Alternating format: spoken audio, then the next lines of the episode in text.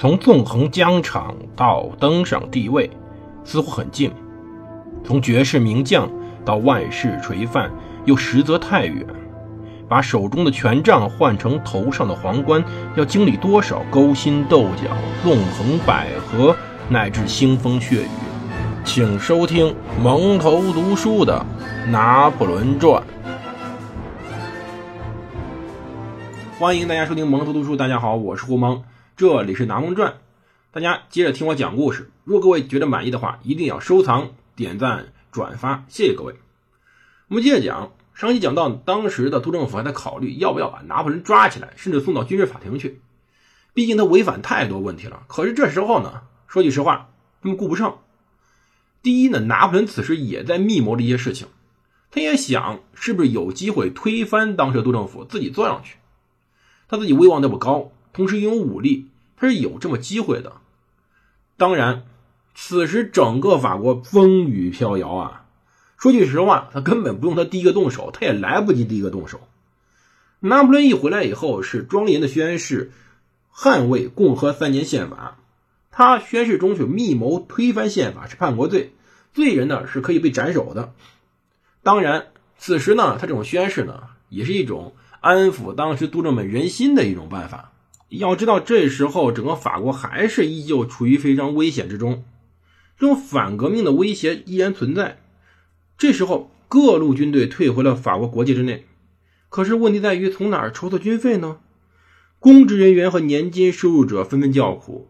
那些拿固定工资的人、拿死工资的人，在这种通货膨胀面前无法生存。公共机构，也就政府们欠账越来越多。国民要求和平，可是不考虑，如果仍要尊重制宪会议的社会业绩，那么政府又怎么能去获得和平？这时候，资产阶级想的比较远，资产阶级呢暂且不太慌。这时候，西埃市掌握着舵盘，将来我们会讲讲这个人。整个的法律仍然在执行着，或者说适当通融的执行着。可是雅各宾派的阴影仍然笼罩着整个法国，到底会怎么样，谁都不知道。而回到巴黎城内，物价接着涨着。还是高涨的物价停不下来，整个小规模政变不停发生。在当年六月，立法院用前雅各宾党人格耶换下了让巴蒂斯的特雷亚，仅仅过了一天，就发生了政变。这就是所谓的议会日。当天呀，茹贝尔将军得到巴拉斯和西埃市授意以后，使用了武力，逼迫拉雷维利埃和杜埃把督政之位让给了。皮埃尔·罗歇迪科以及前雅各宾党人让·弗朗索瓦·穆兰将军，除了巴拉斯、卡诺和西安市，从1795年到1799年的十三位其他督政都是非常平庸的政客。而这时候，拿破仑正在密谋。拿破仑的访客几乎都是各种政变的主谋。塔列朗第一个来了，最高法院未来的法官约翰·马歇尔等三名。刚正不阿的美国驻巴黎公使与塔雷朗商议贷款偿还问题，可是后者反复的索要二十五美二十五万美元的孝经费，不见钱不肯谈判。到七月份时，事情败露了，塔列朗被迫辞去了外交部长之职。这时候，塔列朗呢还在担心拿破仑怪他之前没有按照他的吩咐去君士坦丁堡，也就是伊斯坦布尔。但是拿破仑立马原谅了他，这事儿不重要。而当时政客皮埃尔·路易·罗德雷尔也早早来访。这个人呢，非常圆滑，但是聪明睿智。一七八九年时候，他就当选了三级会议代表。从此以后，无论政权如何变动，他始终屹立不倒，是个不倒翁级的人物。后来，他成了拿破仑最亲密的顾问之一。而拿破仑呢，曾经留前编辑让·丹热利。治理马耳他岛，这时候他也来了，在立法院呀，下院五百人院议员，关键支持者安托万·布莱德拉莫尔特也来了。十月份，布列斯特海军分舰队中将厄斯塔什·布吕克斯，当时的官吏于格、贝尔纳、马雷，高级警官雅各宾、皮埃尔、弗朗索瓦·雷亚尔等等，也参与到了他的密谋之中。拿破仑在家里就坐着，来了一群人。当然，我们要知道一点啊，这些人能来，一方面是拿破仑本身地位，另外一方面得承认这事儿跟他老婆的努力离不开，因为毕竟约瑟芬有过于广阔的人员交往，在这些人里面，大家看看，有些是中立派人士，有些是元荣的不倒翁，有些是前雅各宾党人，有些呢其实是保王党人，但此时他们为了共同的目的聚集在拿破仑身边。当然，最根本的目的在于自己未来的前途。在政变之后，这些人都曾经在拿破仑手下官居要职，甚至不少人成为了非常高的高官，甚至被封为了世袭贵族。几乎他们所有人都被封为法国世袭贵族。当然，不能排除一个更重要的人——吕西安·伯纳巴，也是其中最为重要人。他是政变的支柱。一七九八年六月啊，仅仅二十三岁的吕西安当选了五百人院议员，很快当了议长。这么年轻，因此阴谋者有机会为政变披上了一种虚伪的宪政外衣。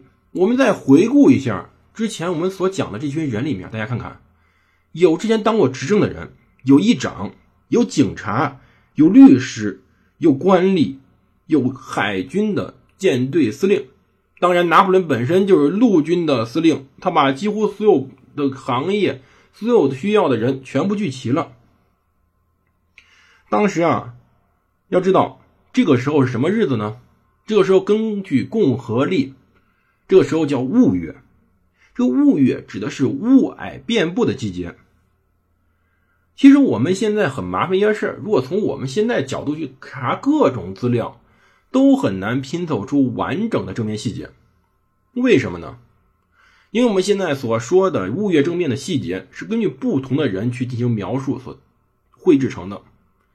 这件事儿没有资料记载，没有档案留存，因为整个政变非常要紧，甚至说非要命的，拿破仑故意不留任何文字信息。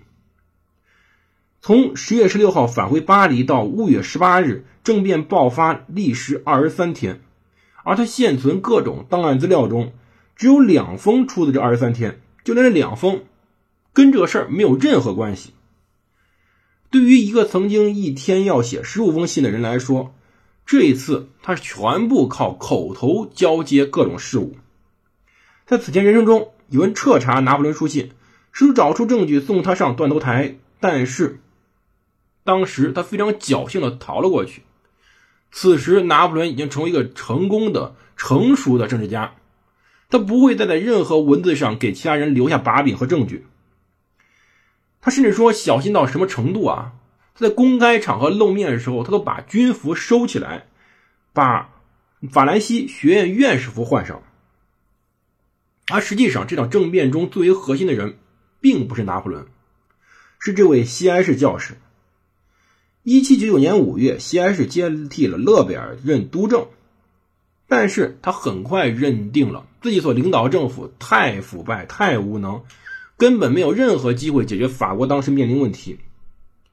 西安市的同党呢，当时有督政同事兼密友迪科、警务部长约瑟夫雷富歇、司法部长让雅克雷吉斯德康巴塞雷斯，他们比拿破仑的朋友。明显更具有政治分量。要知道，拿破仑的朋友里面最具有政治分量，实际上是塔列朗，外交部长。而当时的西安市，他本身是督政，他有一帮子各种警察的头头们、法院的头头们、司法头头们，这些非常重要的力量在西安市手中。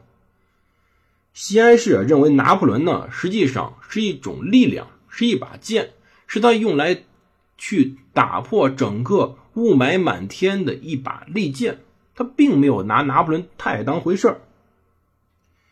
拿破仑回巴黎的时候，甚至西安市曾经私下说过：“说你这个人呐，竟然私下离开埃及岗位，应该要枪决他。”他则说：“西安市替普鲁士在卖命，不配当督政。”所以说，这两个人关系其实不太好，在私交层面上，这两个人互相鄙视，谁也看不上谁。当时。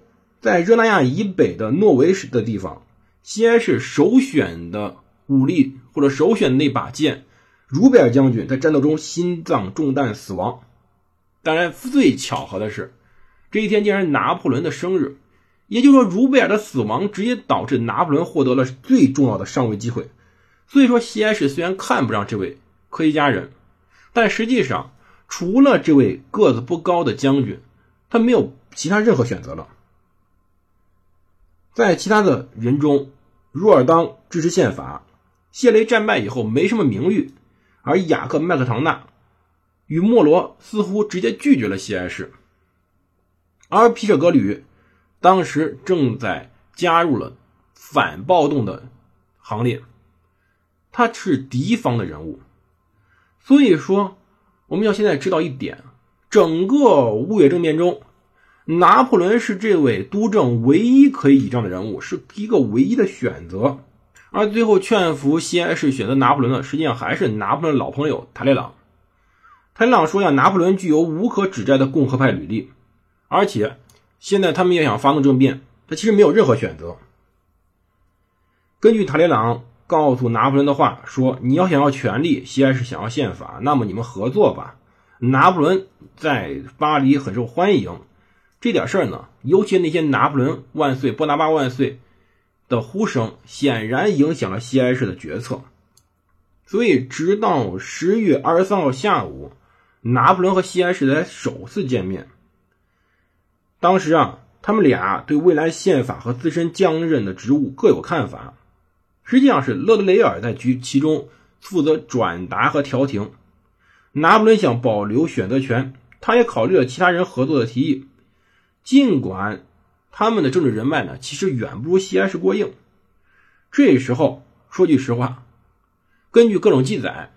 拿破仑本人至少接到了十几个人的邀请来推翻督政府，可见督政府这时候多么不得人心。但到底拿破仑之后会怎么做？我们下期再讲。最后打个小广告，最近胡蒙正在加一个群，这个群呢是专门为我挑刺儿的。新主播才播了一年多，没什么经验。如果大家有兴趣来帮助胡蒙工作的话，添加我的小助手微信胡蒙零三七幺。来加入这个群，可能规模就十到二十人。谢谢各位老听友的支持，我们下期再见。